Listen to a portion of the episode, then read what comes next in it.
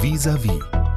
Herr Kreuzmüller, schauen wir uns zwei aktuelle Beispiele an. Die Flüchtlingskrise, das Foto des toten kleinen syrischen Jungen am Strand, Alan Kurdi, hat ja stark die Flüchtlingspolitik beeinflusst. Und denken wir jetzt an den knienden weißen Polizisten auf der Kehle eines schwarzen Opfers. Dies ist schon in wenigen Tagen ikonografisch geworden. Die Unruhen in den USA gehen darauf zurück. Warum, Herr Kreuzmüller, sind solche Bilder so wirkmächtig? Erich Maria Remarque sagte mal, das Auge ist ein schnellerer Verführer als das Wort.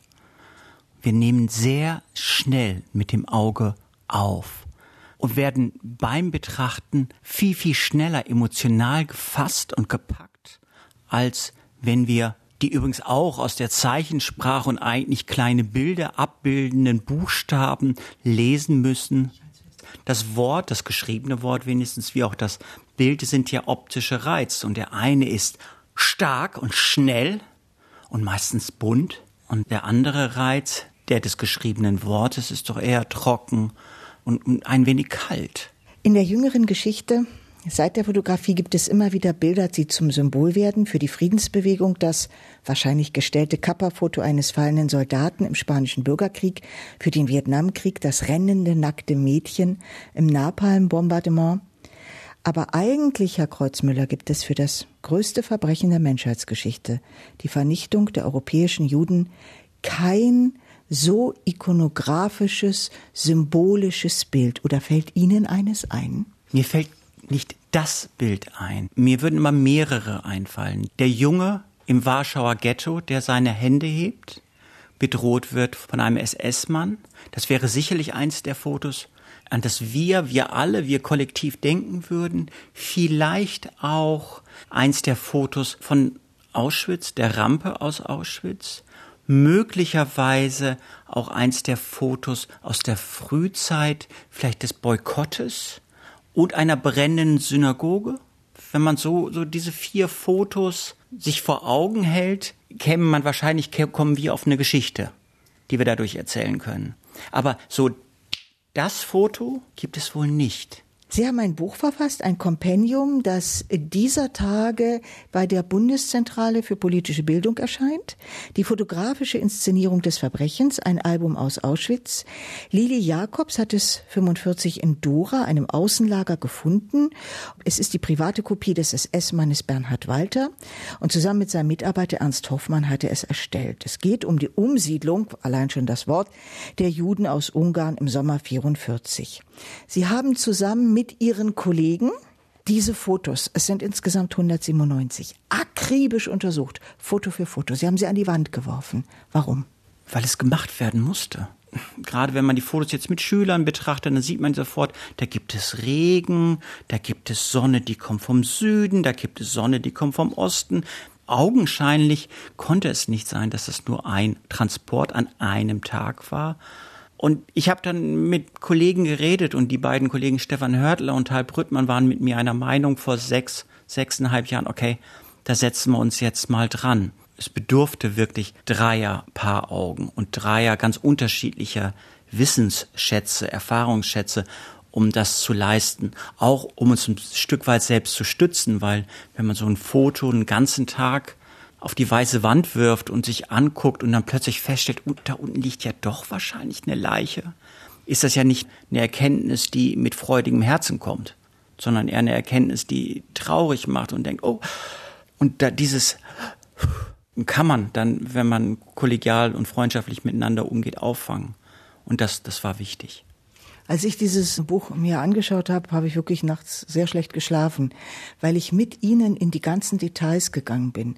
Zum Beispiel ein Detail, das mir aufgefallen ist, da steht in so einem Viehwaggon, mit dem die Opfer ankamen, so ein Eimer.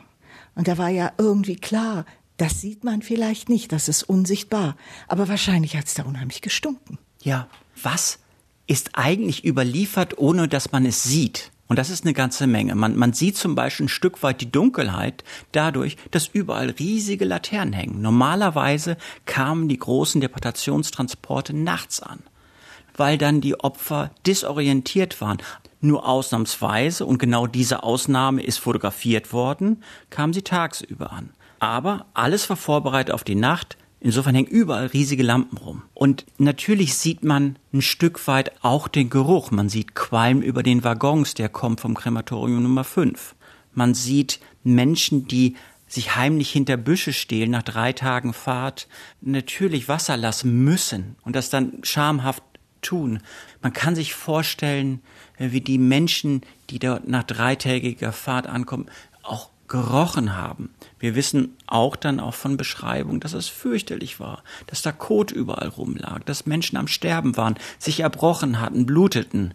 Und ein Stück weit kann man das auf den Fotos sehen. Man sieht diesen Eimer. Und der Eimer in der geöffneten Tür war zunächst Wassereimer gewesen und nachher zwei Tage Fahrt, 70 Leute im Waggon, war ja natürlich gefüllt. Ja, und man sieht übrigens auch Frauen, die sich Tücher vor die Nase halten, die gerade angekommen sind.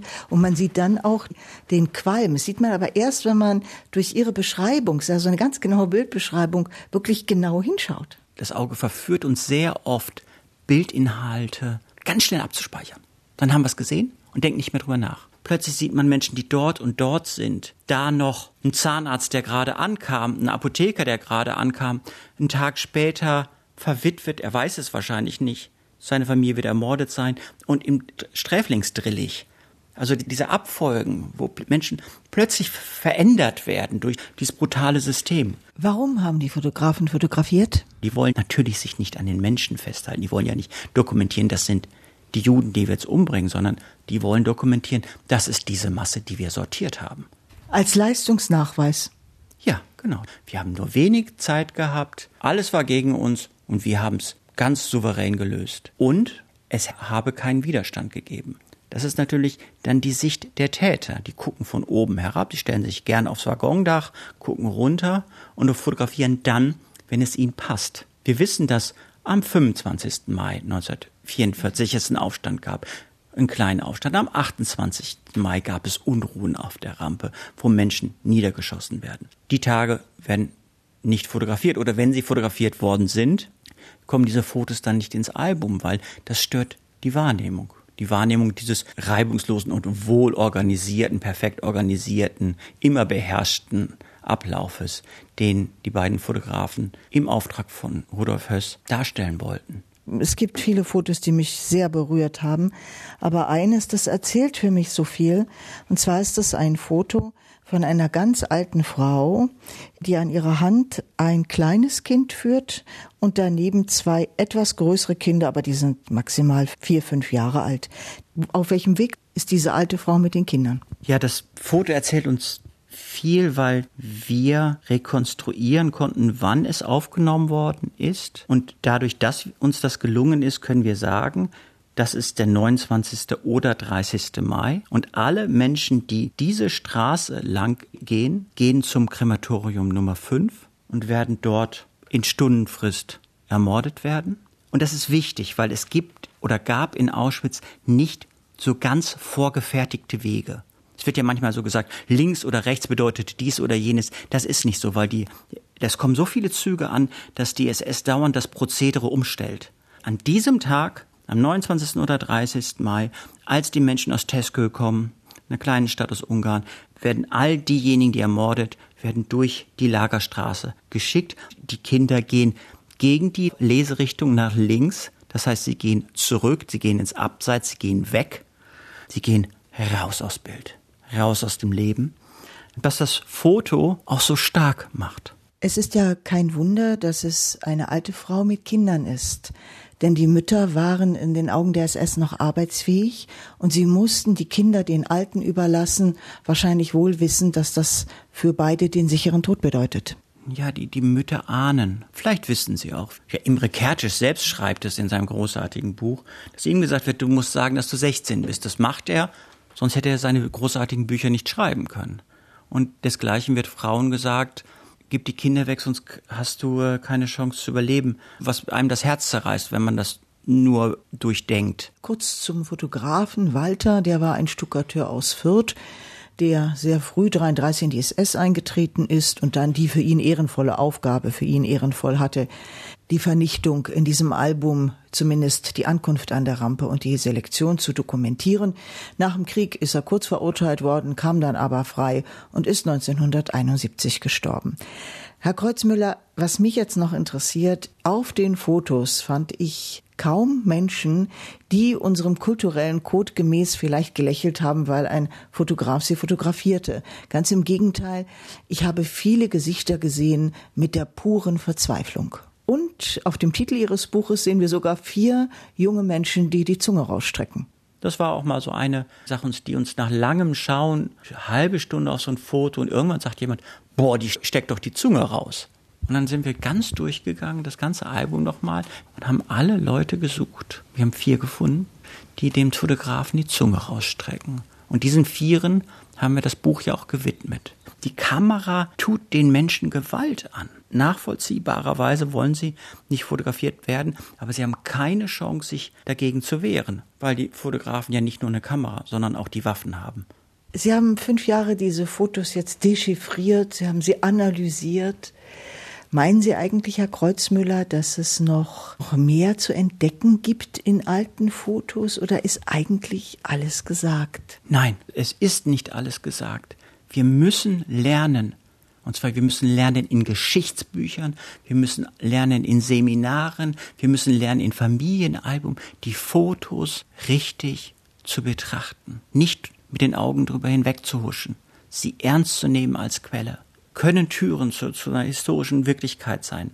Wir leben ja viel, viel mehr mit Bildern inzwischen als noch vor zehn Jahren, als noch vor 50 Jahren. Wir müssen uns dieser enormen Durchschlagskraft von Fotos, George Floyd, Knie auf dem Hals, müssen wir uns bewusst werden und uns selbst hinterfragen und uns ein Stück weit zähmen. Zu schnell zu sagen, hier, habe ich gesehen, gucke ich nicht nochmal hin. Inforadio Podcast.